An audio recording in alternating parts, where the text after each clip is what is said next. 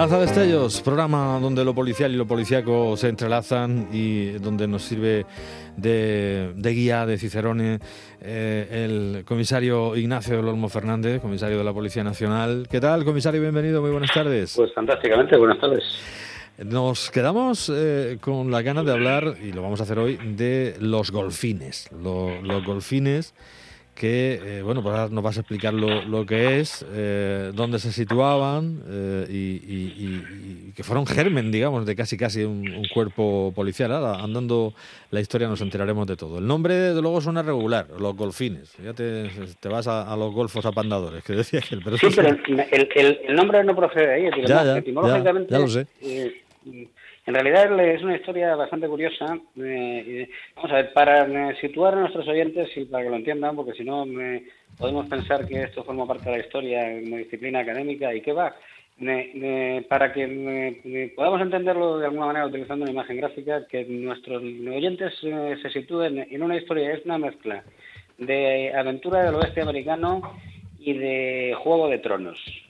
Eh, es, es una, una cosa parecida a ambas y lo vamos a explicar. Es una, es una historia bastante curiosa aunque no podemos profundizar. Bueno, la cosa arranca en un momento mítico de la historia de España, como es la batalla de las Navas de Tolosa. O, comisario, que si nos da lo, lo, que no nos dé tiempo hoy, lo hacemos eh, eh, otro programa, en el pues, siguiente, porque la historia es que es verdad, que como tú muy bien has, muy gráficamente has planteado, tiene mucho de, de, historia del oeste, eh, de bandolerismo de, y casi casi de Juego de Tronos, con lo cual lo que no nos dé tiempo un día lo seguimos otro. Así que tranquilamente, hablamos, de, hablamos de los orígenes. Venga, Navas de Tolosa, nada más y nada menos. nada más y nada menos. El rey Alfonso VIII, hijo de Alfonso VII o el Rey Niño, que es otra de las leyendas preciosas que tiene que ver con la ciudad de Ávila, con, donde yo pasé tantos años, y de un episodio realmente trágico como es el, de las herencias. Pero bueno, eso daría lugar a otra historia y, podríamos hablar otro día. Bien, batalla de la Navas de Tolosa. El rey Alfonso VIII moviliza un ejército europeo para luchar contra, eh, en este caso, los almohades, eh, les dan para el pelo de forma casi milagrosa, porque estuvieron a punto de perder la batalla, y les expulsan eh, de, una parte importante de España, de que quedan circunscritos eh, a Andalucía y no toda. Eh, pero el ejército del rey es débil y no puede ocupar militarmente esas zonas de tal manera que las abandona y se quedan convertidas en, una zona de frontera, como el oeste americano.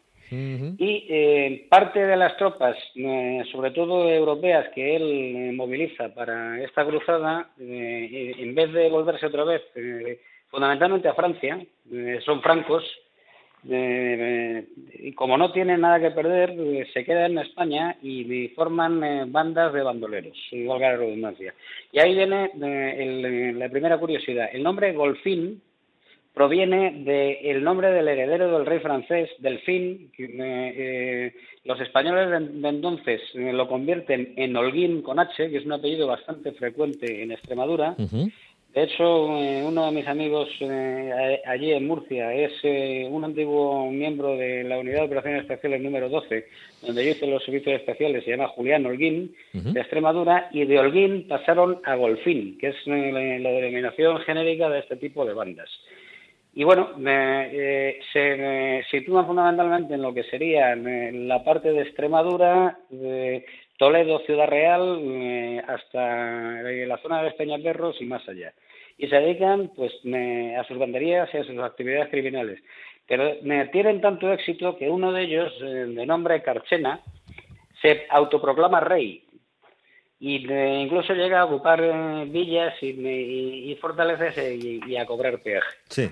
Eh, Tan, eh, tan es así. Este era un personaje finalmente, el tal, el tal Carchena este, ¿no? Era, eh, eh, pues eso, un rey, pero vamos, era un caudillo que era el que, el que, el que disponía de vida y de haciendas en, la, en, el entorno, ¿no? Él es un musulmán renegado, curiosamente. digamos que esto los golfines eran como la legión, que no importa tu pasado. Entonces, eh, admitían a cualquiera que tuviera ganas de actividad, le, le gustara la acción y tuviera pocos escrúpulos. Y siempre en el terror, hasta el punto de que desafían el poder real y y se establecen en esa zona dedicándose a todo. Son cuatreros, se dedican a robar ganado, al pillaje, a cobrar protección, una especie de, mafia, si se puede entender de ese tipo de actividad en, el siglo XII y XIII, que es fundamentalmente cuando desarrollan su actividad.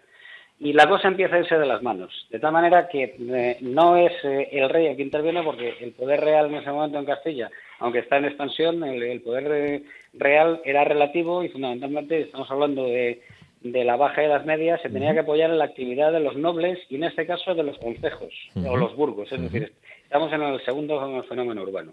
Y llegan a convertirse en un problema tal que los... ¿Quién es Sancho IV, no? Me parece que era el que andaba por allí. Eh, bueno, en estos momentos ya estamos en tiempo de Sancho IV, efectivamente, eh, siglo XIII, y eh, se crea la primera, digamos, policía o fuerza de seguridad en España, que tiene un nombre muy curioso y es la Hermandad de Ballesteros, Colmeneros y Leñadores. Ahí es nada. Habéis tenido siempre que, convivir con unos sanbenitos importantes. Pues sí.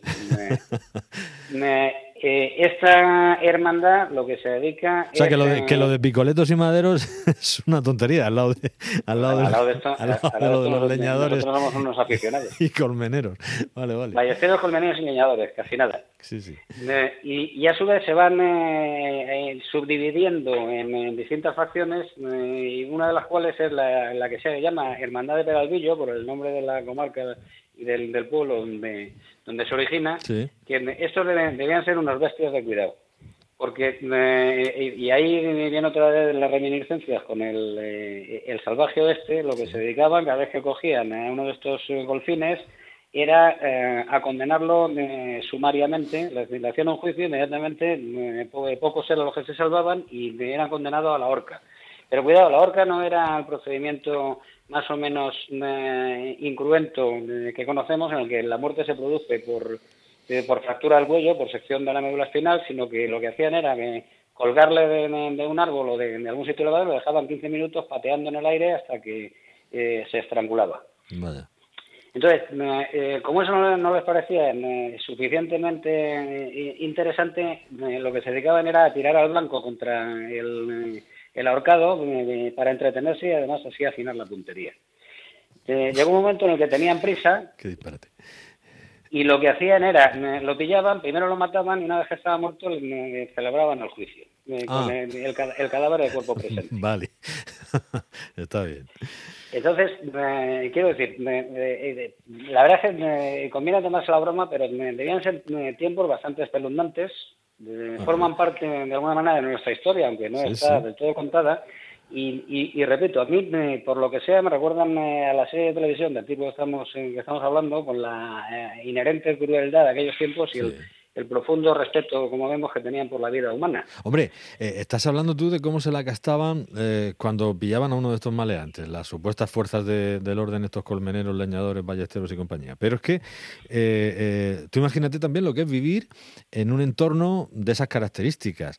Durísimo, agreste, complicado, sin las necesidades básicas cubiertas y encima de todo con el personal este rondando por allí que de vez en cuando pues te mataban a la mujer o te mataban a ti o, a ambos o violaban lo que pillaban por ahí, se llevaban todo aquello. que decir, es un sin vivir aquello, ¿no? Eso es un... Sí, en tiempos de frontera, es tremendo, estamos hablando. Y bueno, eh, afortunadamente de, las primeras hermandades eh, luego la cosa se fue reconduciendo hay una, curiosa historia que involucra eh, a dos obispos eh, y digamos que tiene que ver con la ordenación de ese tipo de hermandades y luego, eh, y es la parte que podemos dejar por otro día, hay una bonita historia de amor que relaciona a, un golfín con una noble. y, y de esta historia de amor, eh, si eh, tú, lo consideras y nuestros eh, oyentes nos lo aceptan, podemos contarlo otro día. Y así no acaba tan mal esta historia de los golfines. Lo proponemos y luego hablamos de la semana que viene hablamos de la historia de amor, pero la,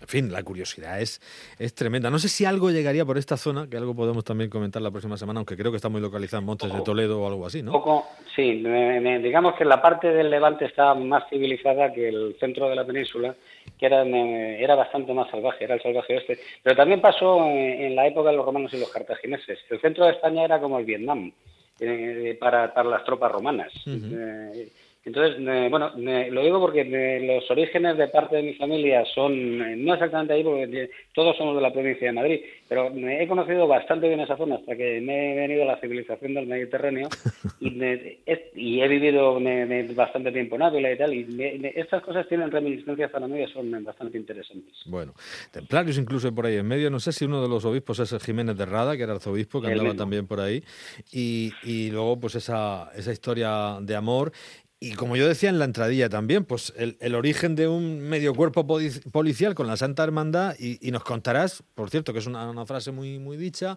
aquello de a buenas horas mangas verdes, que si andamos un poquito el tiempo adelante, sí, pero bueno, que tiene el germen ahí en esa Santa Hermandad y poco después, por las vestimentas ya, ya hablaremos.